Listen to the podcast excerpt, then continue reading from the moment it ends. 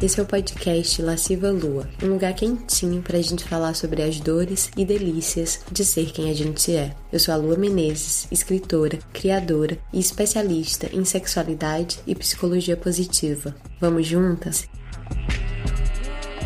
Oi, deusas! Bem-vindas a mais um episódio do podcast Lasciva Lua. E hoje eu tô muito feliz, muito contente, porque a nossa convidada é alguém que era minha amiga virtual e agora já posso dizer que é minha amiga em carne e osso também. Pan Ribeiro, a bruxa preta, facilitadora em consciência espiritual, taróloga, astróloga, criadora de conteúdo, deusa e diaba. A gente vai conversar sobre sexo, espiritualidade, religião, energias. Será que a gente fica com a energia de quem a gente transa no corpo, no útero? A gente vai falar de repressão, castração e todos os disfarces que discursos pretensamente espirituais se usam para fazer uma coisa, na verdade, muito velha e muito antiga, que é tentar controlar o corpo e a sexualidade de mulheres. Pan, seja muito bem-vinda. Estou muito feliz de ter você aqui. Eu que agradeço esse convite.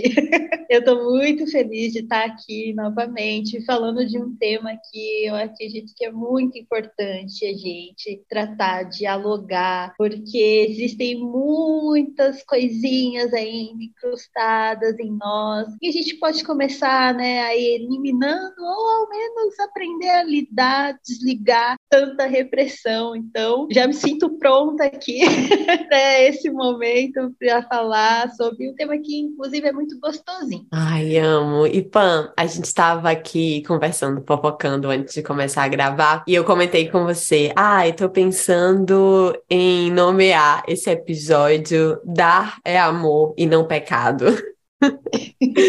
e eu tava, será? E você disse sim. Então eu acho que a gente pode começar já por aí, por essa ideia de pecado e quanto o sexo, o prazer, o gozo das mulheres especialmente foi transformado em pecado. O que, que você tem a dizer sobre isso, Pan? Eu acredito que tudo começa muito antes de nós, né? Antes de, das nossas mães, das nossas avós. A gente está falando de um movimento aí histórico de privação da nossa sexualidade, e muito mais do que só a nossa sexualidade, mas o nosso corpo. A gente está falando de um sistema colonial, canônico, né, que é basicamente aí perpetuando esse ethos cristão, que estabelece para gente, né, o que é puro e o que é impuro. Quando os colonizadores pisaram aqui nesta terra e viu toda aquela galera desnuda, já houve um estabelecer que aquilo era errado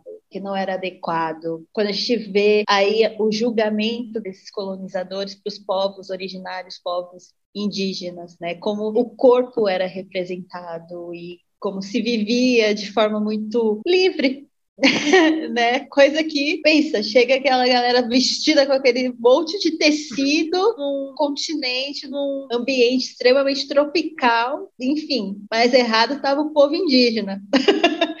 é, então a gente está falando aí já desse julgamento e apagamento, com certeza, da expressão corporal e que acaba sendo impregnado também nessa expressão da nossa sexualidade, de como a gente vive e vai sendo estabelecida até nos dias de hoje, infelizmente. É um babado assim que vem antes de nós. São séculos, né? São, São séculos. séculos, séculos de repressão, são séculos, né, de entender até o corpo da mulher, o corpo marginalizado, dissidente, como um objeto, né, também, e aí uma pecinha que tem que ser formulada do jeito mais adequado e ainda assim nunca vai ser aceito, mesmo que a gente siga essas regras, essas normas, né? Uhum. E eu gosto quando você traz esse contexto, essa retrospectiva histórica porque eu acho que falta. Então, por exemplo, no meu trabalho, eu vejo muitas seguidoras, muitas alunas dos meus cursos chegando até mim com um histórico de religião castradora, repressora na vida, então aprendeu ali dentro de uma família ou dentro de uma comunidade religiosa que se tocar era um pecado, que gozar era pecado, que dar antes do casamento é pecado, que tudo é pecado. E aí eu quero que a gente fale um pouquinho mais dessa ideia de pecado, mas antes você trouxe esse contexto histórico colonial de quando chegam aqui os colonizadores, os invasores, os missionários tentando forçar a sua religião em outros povos, nos povos originários. E aí me veio o próprio mito do Gênesis. Então, se a gente pega Adão e Eva, a gente já tem aí Eva como a grande pecadora, a culpada de todo o pecado original. Então, desde o início, a mulher ela carrega então essa culpa pela sua ousadia, pela sua curiosidade, porque foi isso que Eva fez. Ela foi curiosa, ela foi ousada, ela desobedeceu. E porque ela desobedeceu e foi comer da fruta aí, do fruto do conhecimento, toda a humanidade é então condenada. Olha como essa história é pesada. É muito pesada. E no a responsabilidade na... né, que jogam.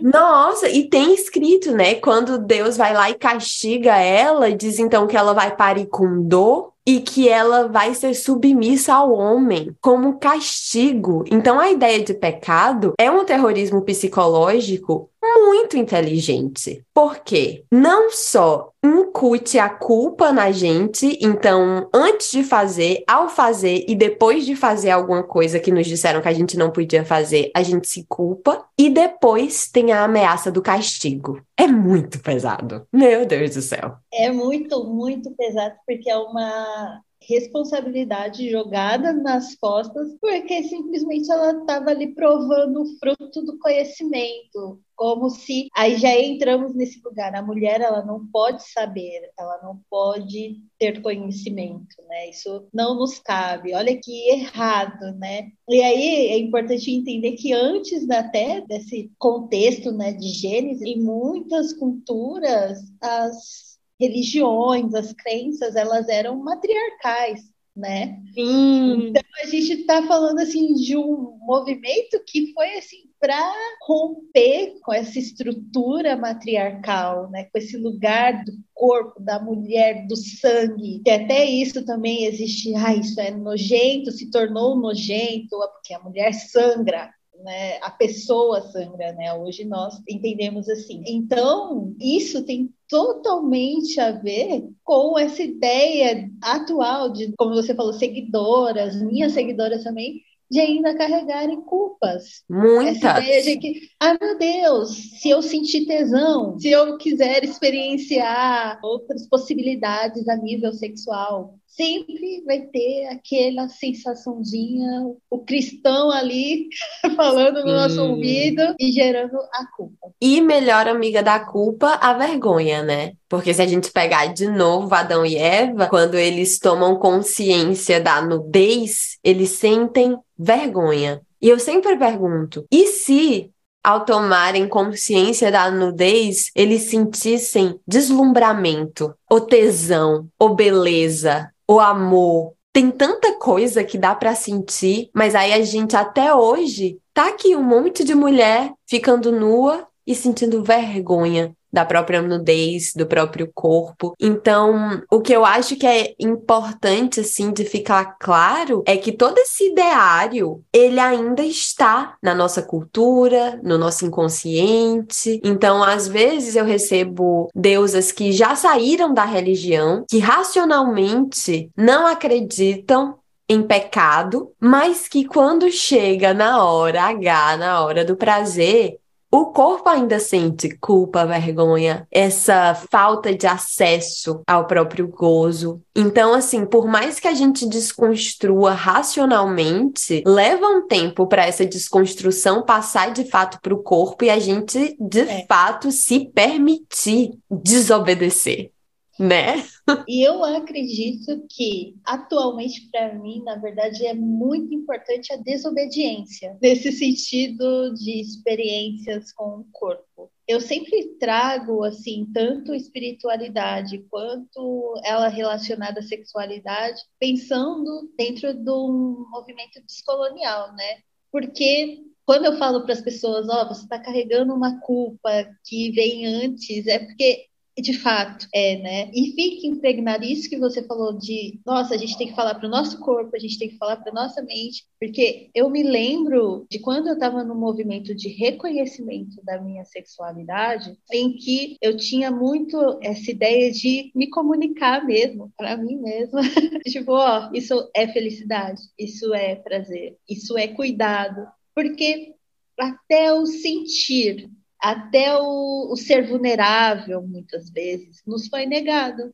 O ideal é esse caminho de racionalidade. E dentro dessa privação dos nossos sentires, da nossa sexualidade, do erótico até, você precisa relembrar o seu corpo, a sua mente, o que é. E é uhum. bizarro você precisar lembrar sensações, sentimentos que não são inerentes, né? Tipo assim, então eu me via muito, nossa, caraca, isso aqui me causa prazer. Me ensinando, me educando. Sim.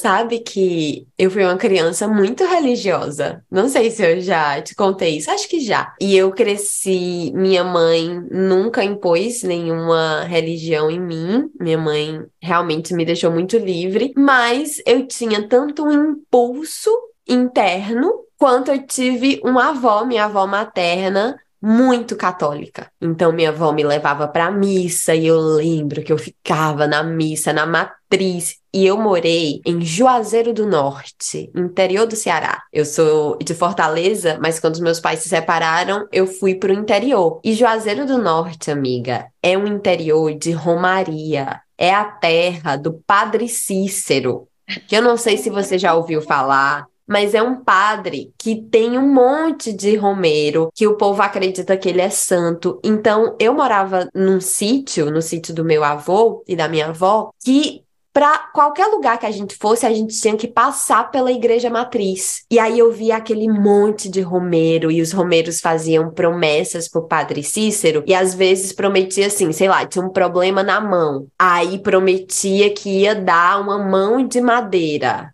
ou tinha um problema no pé, ia dar um pé de madeira pro padre Cícero. E aí tinha um monte de loja que era um monte de pé de madeira, uma de mão de madeira, de parte do corpo de madeira. Enfim, só hoje eu percebo quanto esse ambiente estava ali me influenciando também. Eu ia para missa, meu sonho era poder comer a hóstia. e aí eu pedi para minha mãe para fazer catecismo, que minha mãe não queria que eu fizesse. E eu fiz. E eu não só falava com Deus, amiga, eu falava com Deus e ele respondia, ele respondia, fica atenta. Como tinha um livrinho do catecismo que eu Fiz tudo, eu sempre fui CDF, sempre fui nerd, então respondi tudo. Comecei a ler a Bíblia com 10 anos de idade, não entendia nada. Ia perguntar para minha avó: tá dizendo que não sei quem tem 300 anos? Como é possível? E a minha avó me dava umas respostas tipo: é, porque naquele tempo o povo vivia 300 anos. Essa história toda para contar que esse livrinho do catecismo, quando acabou o catecismo, eu fiz a primeira comunhão, blá blá blá. Eu apaguei todos os exercícios, todas as respostas que eu tinha já respondido, para fazer tudo de novo, para ter certeza de que eu ia entrar no reino dos céus, para ter certeza de que eu era uma boa menina. E essa coisa da boa menina ficou comigo por muito tempo. Então, mesmo depois, né, quando eu virei adolescente, aí virei ateia, rebelde, blá blá blá, e hoje estudando a história das religiões e das religiões patriarcais, né, minha visão é completamente outra. Eu percebo por quanto tempo essa coisa de ser uma boa menina me acompanhou e me limitou. E aí, puxando agora pra putaria, eu lembro que quando eu comecei a namorar o meu atual companheiro, às vezes a gente tava transando e eu tava, sei lá, fazendo alguma coisa assim maravilhosamente obscena, chupando o pau dele, olhando na cara dele, nos olhos dele, assim, bem safada, bem rapariga. E ele olhava para mim e dizia: You're such a good girl. Você é uma boa menina. Enquanto eu tava fazendo a coisa assim mais ah, e amiga, aquilo me dá um tesão. Como que pode? Mas sabia que eu acho aquela que isso é uma ótima forma de ressignificar? Nossa, mas me dá um tesão. Me dá um tesão. Até hoje, assim, de vez em quando eu fico assim, ai, vai, me chama de boa menina. Tudo bem. Não, mas a amiga desse caso, nossa. Não é? Completamente mas... possível. Mas assim, o prazer de subverter, o prazer de desobedecer é muito bom. Eu acho que a gente precisa falar disso também, sabe? Para todas as deusas que se sentiram em algum momento desrespeitadas, diminuídas ou até violentadas por crenças religiosas, como é bom também quando a gente tem essa coragem de transgredir, sabe? Nossa, é eu bom. acredito que essa é a melhor parte. Eu diria que assim, no momento que eu assumi para mim que eu tenho, por exemplo, os meus fetiches, que eu gosto mesmo de erotismo. E é muito louco, porque a minha adolescente, ela amava já. Eu já tinha, naquela época, blog Turblade, de contos eróticos que eu escrevia, que eu compartilhava, enfim, eu gostava disso. Mas não sei o que aconteceu quando a gente chega na fase adulta, dá uns book, né, com todo o movimento da vida, você reprime essa parte sua. Embora, assim, eu fui uma adolescente que estudou em colégio católico, acho que já comentei com você. Eu estudei oito anos em colégio católico, e assim, não se falava, nem tocava no assunto sexo, no assunto sexualidade. Era o básico do básico, biológico mesmo, e ponto. E isso me fazia ficar mais curiosa do que, de fato, querer seguir aquela norma. É um erro até é, essa privação toda, essa, ai, não vamos tocar nesse assunto, não vamos falar do pecado para curiosos. Uhum. Eu sempre fui muito curiosa. Uhum. E até enquanto criança, eu sempre fui muito curiosa. Eu queria entender o que era o corpo, o que, que é isso, essas coisas, essas sensações que eu sinto, né? Então são pontos que é muito mais fácil a gente falar, comunicar, e enquanto adulta, desobedecer. Que delícia! É a melhor parte quando você descobre que, nossa, eu gosto é disso aqui, uhum. eu, go eu sinto prazer nesse estado. É, é tipo, ok, é, essa sou eu. Se para os outros funciona de outra maneira, que bom, né? Maravilhoso, mas eu sei que para mim funciona assim. Isso é tão, tão satisfatório. Sim. E é muito louco, porque eu vejo as pessoas, inclusive até galera assim, que, da espiritualidade, que, porra, a espiritualidade, ela é muito mais sobre essa transgressividade que a gente fala aqui, do que, ai, gente, vamos todo mundo aqui reprimindo, vamos fingir que nada acontece, paz e amor, só também, mas não é só isso. A gente tem que ir na profundidade, não dá para ficar só no raso. Então, eu fico muito surpresa quando eu vejo alguns discursos, diálogos até, que a gente comentou antes de começar, com ah, a energia de tal pessoa que vai ficar no útero, a energia da pessoa que você se relaciona intimamente vai ficar em você. Cara, é assim, esquecer que nós estamos na Terra. uma vez que a gente está nesse plano, se tem uma coisa que nós estamos sendo, é atravessados por diversas energias. Ah. E aí não se percebe que esse é mais um discurso purista, né? Da pureza, de tipo, ai, não, gente, não vamos deixar que tal energia, né, encoste quando você já está aqui. Né? Olha. Para não, não acontecer isso, nossa amiga. Eu tenho um ranço desse discurso. Por quê? Porque é isso. São, tipo assim, novas vestes, um disfarce new age, um disfarce jovem místico para crenças muito ultrapassadas. Então, essa história de, por exemplo, ai, não transa com muita gente porque senão você vai pegar muita energia, vai ficar com a energia dessa galera. No fundo, a mensagem é: não seja promíscua, não seja livre, não siga seus desejos. Porque senão olha aí a ameaça. Se não, você vai ficar com a energia de todo mundo. E aí, para isso, eu sempre respondo: ah, mas se eu transar com um monte de pessoa maravilhosa, então olha, só energia maravilhosa. Esse ponto. Eu acredito que o discurso poderia ser envolvido em vamos transar pelo menos com quem te respeita? Tá ótimo. E aí, se você se tem uma pessoa que você, você acredita em energias e você acha que essa pessoa tem uma energia ruim, por que diabos você vai transar com essa pessoa? É aí que eu não entendo a falha do argumento, entendeu? Não tem lógica alguma, entende? É bizarro, porque aí a gente entra de novo naquela coisa do ai, não pode fazer. E Uhum. sempre vai cair nas costas da pessoa com útero, da mulher. Sempre, porque ninguém diz pro homem, olha, não transa com muita gente, senão você vai ficar com a energia nos testículos. Eu nunca vi. Eu entendo quando a galera fala, não, porque a energia sexual, ela é muito importante, ela é potencializadora e tudo mais. Eu entendo completamente, porque de fato, se você reprimir, ela vai, né, ficar ali parada. Se você está em excesso, né, também. Só que o ponto é, não é deixar de fazer que vai melhorar a situação. É mais ter a noção de aonde você está depositando essas energias ou quem você está permitindo ou não de se aproximar. E eu acho que tem outro ponto, amiga, nem sempre é sobre permitir ou não as pessoas que se aproximam, sabe? A gente não tem Uhum. como prever muito. Teve um ex que foi cagado depois, sabe? Tipo, Que no aquela- começo, tudo lindo e depois, né, a gente sabe o que que pode acontecer. Exato! E aí, você vai ficar culpando, né? Culpabilizando a pessoa, porque, ah lá, o ex tá no seu útero. Aí a pessoa já, porque vieram, né? Já no meio desses discursos, várias coisas chegando na DM, né? Aí agora, Pama, o que que eu faço pra tirar?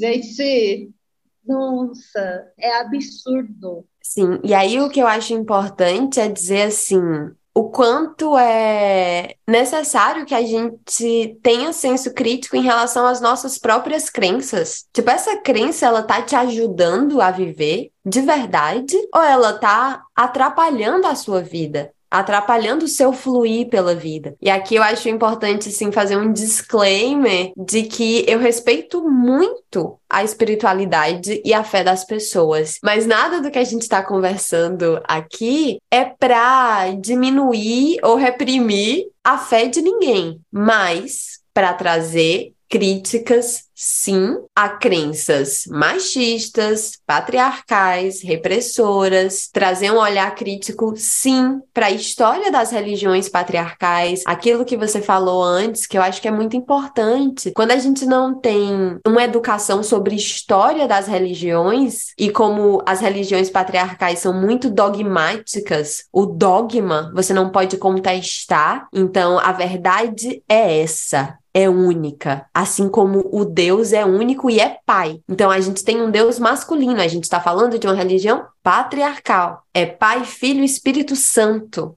Na Trindade não tem espaço para a mulher. E eu acho que olhar para isso com esse olhar crítico, que não significa ignorar o quanto a fé pode ser boa para as pessoas, uma fonte de força, de conforto, de consolo, mas a gente sabe também que tem muita coisa que limita a nossa existência. E se a gente for olhar, as religiões patriarcais, elas têm data. O cristianismo começou num ponto, o judaísmo começou num ponto, e antes disso tinha muita coisa. E para o cristianismo, por exemplo, se estabelecer como essa religião tão dominante que foi, ele precisou fazer muita coisa violenta. Então, as religiões que então começaram a ser chamadas de pagãs, as muitas deusas que existiam, desde Ísis, passando por Oxum, a Afrodite, sei lá o tanto de deusa, mulher, feminina que existia e deusas que tinham todas as qualidades humanas, porque a deusa é criada à nossa imagem e semelhança, e não o contrário. Então a gente tem deusas que têm ira, que têm inveja,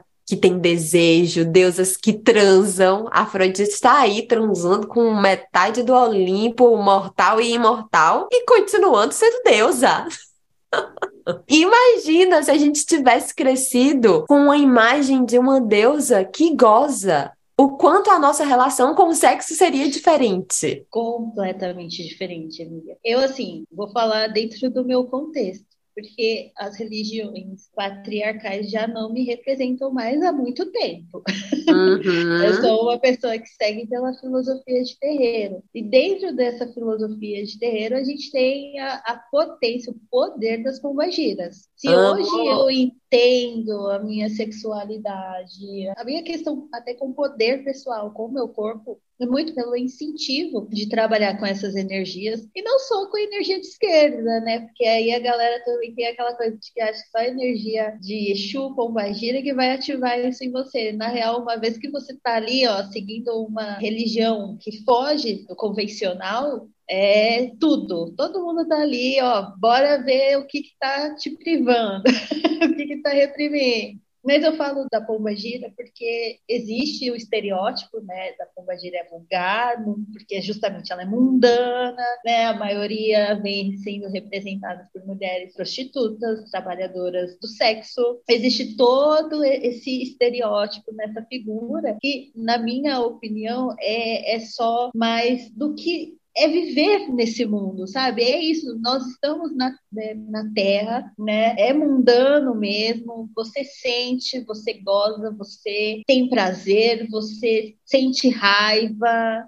né? Ergue suas defesas quando tem que erguer, abaixa quando tem que abaixar. Tem muito amor envolvido, sim, e é isso. Então, se mais mulheres deusas aí pessoas no geral reconhecessem esse poder dessas figuras na nossa realidade, imagina! E é, é, louco, porque o que o sistema quer é justamente que a gente não reconheça, que a gente não tenha conhecimento sobre aquilo que nos cabe, né? O ideal é a gente seguir por uma linha mesmo da donzela. Tanto que quando você falou, ah, tem o pai, né, que é lá Deus, é um homem patriarcal e tudo mais. Aí a única que aparece Virgem Maria, que é justamente isso, né? Virgem. virgem. Mãe né? e virgem. Mãe, ela foi mãe, não foi de José. Uhum. E assim, é isso, gente. A figura feminina que aparece lá, né? Que é basicamente também essa coisa bem pura, delicada, a mãe, que para mim é até desumanizador, porque aí acho também que todas as mães têm que seguir por esse estereótipo, né? Uhum. Eu, eu, falo assim por amigas e tenho uma irmã que é mãe também, e como quando você entra nesse lugar, você parece que ganha essa identidade e os seus quereres e aí tem o peso da mãe que se sacrifica, né? Que tudo concede, que tudo perdoa, que tudo suporta. Minha nossa, não. Sobre o, ela a... vira uma coisa sobre-humana, né? Sim, e aí o quanto é cruel, né? Porque aí o máximo de divindade a que a mulher chega é esse. E só alcança essa divindade se for pura, imaculada. Imaculada eu acho uma palavra muito forte, sem máculas. Só que a vida macula, a vida lambuza, a vida bagunça. Não conheço ninguém imaculado. Ninguém que tá vivo tá imaculado. Eu acho bizarro isso, essa, essa tendência que, como eu falei, não é uma tendência, mas que acaba até caindo no campo da espiritualidade, né? De, pô, a gente tem que ser limpinho, né? E eu não estou falando que nós não temos que fazer os nossos banhos, os nossos descarregos e, enfim, as limpezas energéticas. Sou muito a favor. Mas uma vez que você saiu para o lado de fora da vida, e eu brincava quando eu morava no centro de São Paulo, eu brincava muito assim, morou ali, ó, já era, você já viu tudo, já sentiu tudo. Não dá para você ficar sempre, todo dia, senão você entra numa paranoia. Nós seremos atravessados. É difícil, né, às vezes aceitar esse fato, mas é meio que ter essa compreensão né? De que vai acontecer, às vezes, não estarmos tão puros e também que nunca estaremos.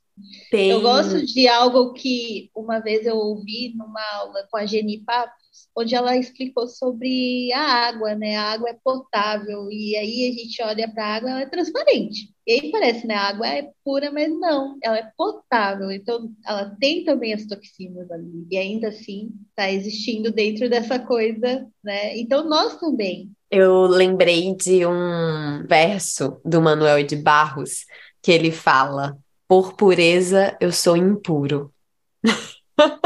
eu amo esse verso, é de uma lindeza.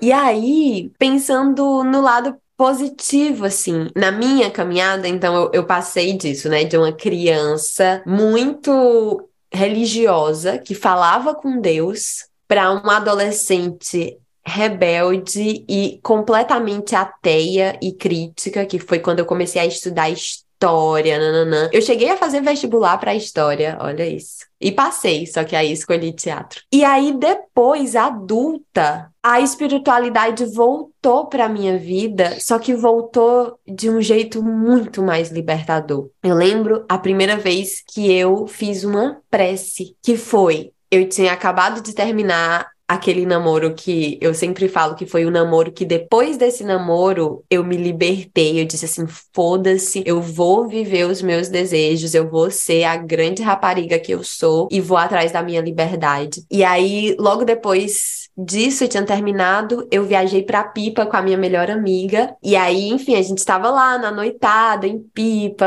eu e minha melhor amiga, a gente se sentindo feliz, bonita. Ela conheceu um boy, foi pra casa do boy. E eu fiquei sozinha no rolê. E eu fiquei muito bem sozinha. E aí teve gente dando em cima de mim e eu, não, tô sozinha. E aí quando o dia começou a nascer, eu fui até a falésia da Praia do Amor. Quem já foi pra Pipa sabe exatamente onde eu tô falando. Eu fui até a falésia com uma canga. O sol começou a nascer no mar. Pan, a falésia, assim, é uma coisa linda. Eu sozinha, enrolada na minha canga. Tipo, depois de ter passado a noite em claro, dançando, me divertindo. E o sol veio nascendo dourado de dentro do mar. O céu tava roxo e rosa. Tava tão lindo, tão lindo, que eu não consegui fazer nada a não ser fazer uma prece. E eu rezei. E eu agradeci, era uma prece de gratidão, porque eu pensei, eu tô bem, eu posso ficar comigo, a vida tem beleza. E eu lembro que eu orei e eu pensei, meu Deus, eu tô orando, minha deusa. E ali começou um contato de volta com a espiritualidade, não mais com uma religião patriarcal. E aí, quando eu fui pro Tantra, também abriu mais portas ainda. E aí, enfim, eu fui numa busca de espiritualidade que eu fui beber num monte de coisa, assim. Fui no xamanismo, fui na ayahuasca, fui no terreiro. E o terreiro realmente é o lugar onde eu me sinto mais confortável. E, enfim, fui descobrindo essa espiritualidade que é customizada, que é minha, e que me ajuda a viver, sabe? Então, eu reconheço demais o poder da espiritualidade de ajudar a viver e respeito muito. Nossa, amiga, assim, eu particularmente pensando assim no meu histórico, a espiritualidade ela veio como esse essa porta, ó, tem uma porta aqui. Eu não preciso acreditar que é só essa história que cabe. Foi muito assim, real a porteira se abrindo e eu vendo que, caraca, eu posso sair desse estereótipo de como eu devo agir ou existir enquanto uma mulher preta. Por isso que muitas vezes as pessoas elas ficam surpresas quando vem alguém falando de espiritualidade como um ato político, porque para mim foi de certa forma, isso, né? Foi o que me acordou para a realidade. Ó, o mundo te falou várias paradinhas aí, como você deveria ser, como você deveria existir. Na real, na real, você não precisa né, estar nesse lugar. E aí vem também, consequentemente, dentro disso, muito louco, né? Foi a espiritualidade que me empurrou para entender a sexualidade. Né? Que as pessoas ficam, nossa, tem como relacionar sexualidade e espiritualidade? Gente, ou se tem, viu? Só tem. Só tem, é a chave. Uma das. Sim, sim. Amiga, você fala isso e eu acho que você é brilhante e necessária nesse sentido, sabe? Quando eu vejo você falando de bruxaria marginal, Ai, que coisa linda! Olha que expressão linda! E quando eu vejo você batendo nessa tecla que uma espiritualidade destituída de consciência política, de consciência de raça, de gênero, de classe, é alienante é descolada da realidade. Então a gente precisa olhar para o mundo tal como é, com as injustiças que ele tem, né? E como a espiritualidade pode servir a diminuir essas injustiças. Sim. Porque eu ainda vejo muitas pessoas apegadas numa ideia de espiritualidade que está no raso, que está na superfície, né? Aquela coisa do tipo, ah, então só vamos falar palavras de gratidão. Mas e aí, quando que você acessa o que te privaram de sentir? Quando que você mexe na caquinha, que é esse convite da espiritualidade. E assim, gente, sinto muito, mas eu tenho que dizer, não dá para voltar atrás. você entrou, é só para frente. é só, só vai, né? Uma vez que você chegou nesse ponto, não tem como voltar atrás. Até brinco que, ai, às vezes eu preferia não saber de certas coisas. Eu queria ter esse aprendizado, mas né? Se está acontecendo, agradeço, né? Receba. Mas é importante a gente entender que a espiritualidade ela vem como esse portal que basicamente nos abre a mente, né? Vamos dizer, não de forma idealizada, né, de como, ah, eu vou aqui só viver vestida de branco, eu tenho que estar sempre vestida de branco. E olha, gente, toda sexta estamos lá, com o nosso, né, com o nosso, mas não é só isso, é viver na prática, na sua rotina, é nas questões aí do dia a dia, até como a gente está falando aqui de sexualidade, uhum. é muito importante porque a gente está falando de corpo. E esse corpo é a casa que nós estamos morando, e a gente precisa cuidar dele. E qual a melhor forma de cuidar dele que seja dando prazer? Sim, isso é lindo e isso foi muito o que o Tantra me trouxe, porque quando eu fui mergulhando assim no Tantra, nas práticas, na filosofia, eu encontrei esse caminho espiritual, porque o Tantra original é uma filosofia e um caminho espiritual, e eu encontrei um caminho espiritual que não demonizava a sexualidade, que via a sexualidade como uma parte integral do nosso ser. E aí eu fui entendendo que, por exemplo, eu entro às vezes em estados orgásticos e o Tantra me auxiliou muito a entender esses transes orgásticos que eram verdadeiros e que são verdadeiros momentos de comunhão. E o Tantra fala muito de dissolver nosso ego limitado, essa mente que não para de julgar, de temer, de controlar, para que a gente possa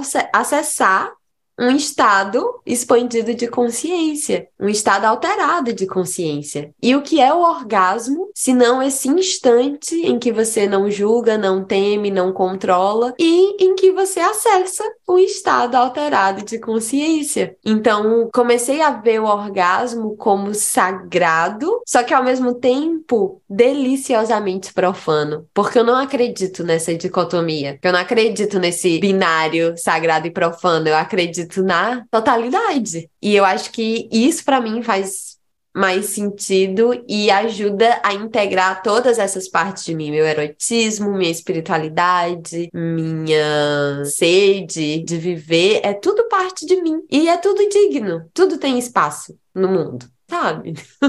Nossa, sim, porque eu acredito que é isso que nos torna mais humanos? A gente tem que parar de se desumanizar tanto, achando que, ai, vou me privar de entender a minha sexualidade, vou me privar de sentir, vou me... Não, a gente não precisa mais continuar perpetuando esse tipo de realidade. Eu, particularmente, entendo também, assim como você falou, o profano e o sagrado como partes integradas, né? já estou integrada, pelo menos na minha experiência, mas muitas vezes para trazer esse tema para as pessoas, eu acabo não separando, mas falando sobre cada um, principalmente uhum. do profano, porque ele é muito né, posto nesse lugar do medo, né? Ai, meu Deus, Sim. se é profano, você já fica o pecado, né? Eu tenho tatuado, né? Sagrada num braço e profana no outro. Eu amei! Sério! Uhum. Eu gosto dessas palavras. Eu amo, eu amo a palavra profano. Meu livro se chama Rio Profano. Minha uhum. gente, que delícia profanar. É, que sejamos mais profanas. É Axé! Axé!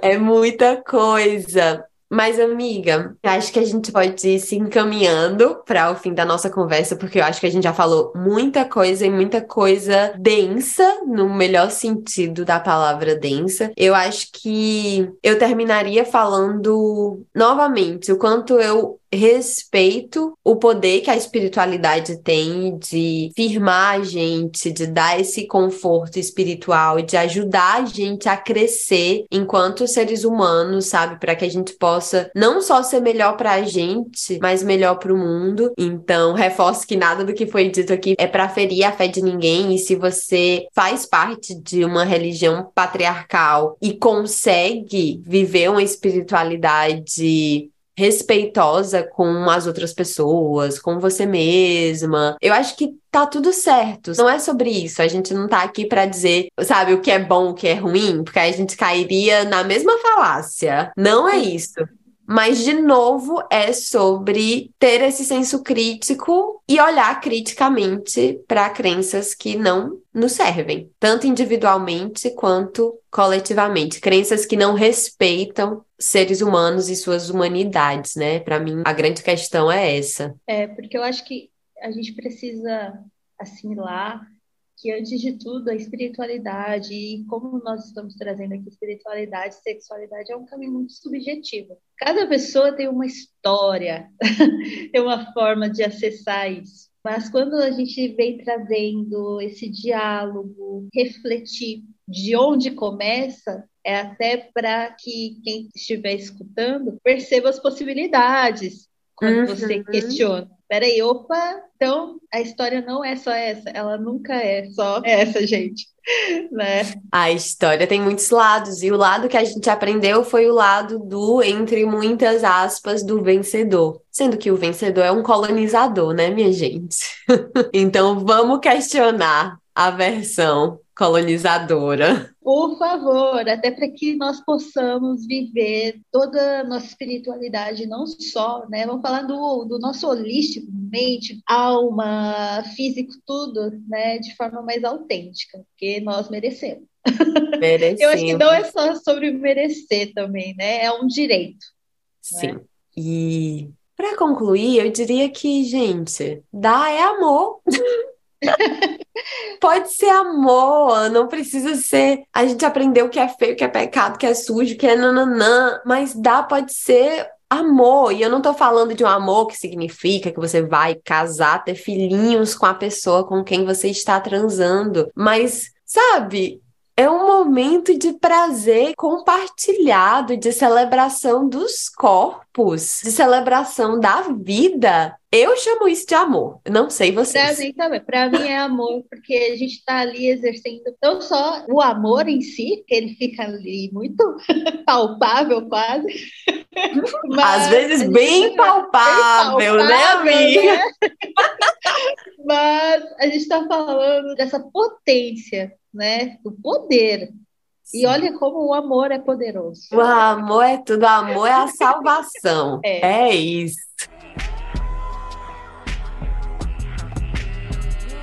No final dos episódios, eu sempre deixo uma sugestão lasciva, que pode ser um livro, um filme. Eu me lembrei de um filme que se chama Desobediência. Que vai ser minha recomendação lasciva. Eu já sugeri ele na newsletter e é uma história de uma mulher que sai de uma comunidade judia ortodoxa e ela sai para viver a vida dela e aí quando ela volta, porque ela tem que voltar em um momento da vida dela que eu não vou dar muito spoiler do porquê, ela reencontra um amor que ela teve na comunidade. Só que esse amor é uma mulher. Então é a história desse romance delas duas, com todo esse contexto da religião e a desobediência. Eu amo esse filme. Tem uma cena de sexo entre essas duas que eu só falto morrer. Eu já quero assistir. E você, amiga, o que é que você recomenda? Eu queria recomendar o livro O Espírito da Intimidade. Nunca li. Gostaria de indicação desse livro, assim, que ele é maravilhoso. Ele fala da intimidade. A gente está falando de uma leitura também das relações dentro da percepção das comunidades em África. Então é muito bacana, porque é totalmente assim, amiga, outra realidade, outra compreensão, né? Realmente tirar o lugar da culpa né, das pessoas ali, quando tem uma parte até que ela fala, né, de pô, se alguém faz algo errado dentro da comunidade, a gente não vai punir, né? Não é punitivista. A gente senta todo mundo, a comunidade toda, para abraçar, acolher, seja lá o que for, né? Então, assim, eu indicaria o espírito da intimidade. Também fala das relações, né? Uhum. É, aí, dessa questão da intimidade que pra gente também Nossa. é uma questão. Já quero, vou botar na minha lista. Amiga, muito obrigada pela disponibilidade. Eu amo conversar com você. Você é maravilhosa. Deuses que estão ouvindo, sigam essa mulher, a Bruxa Preta, que ela tem um trabalho lindo de erotismo, de espiritualidade, de um monte de coisa. Amiga, muito obrigada. E te espero. Ah, eu que agradeço. As próximas. Estaremos aqui, gente. A gente sempre volta. a gente sempre volta. Deusas, e deixa eu lembrar para vocês que se dá é amor, dá cinco estrelinhas para esse podcast. Deixa sua avaliação amorosa, manda para uma amiga com quem você queira conversar sobre o assunto. Isso ajuda muito o podcast e a gente agradece. Deusa, espero que você tenha gostado desse episódio. Para acompanhar mais conversas e conteúdos suculentos, basta assinar a minha newsletter através do site www.lascivalua.com. Se você quiser mais informações sobre os meus cursos e workshops deliciosos, você encontra tudo lá no site também. Não esquece, deusa, prazer é aprendizado. E se você ainda não me segue no Instagram, segue lá, arroba lascivalua com três As no final. Até o próximo. O podcast Lasciva Lua é uma criação de Lua Menezes, edição de Domênica Mendes, trechos de música de Luísa e os Alquimistas, produção de Gilvana Dias, Sandrine Miller e Laura Fernandes.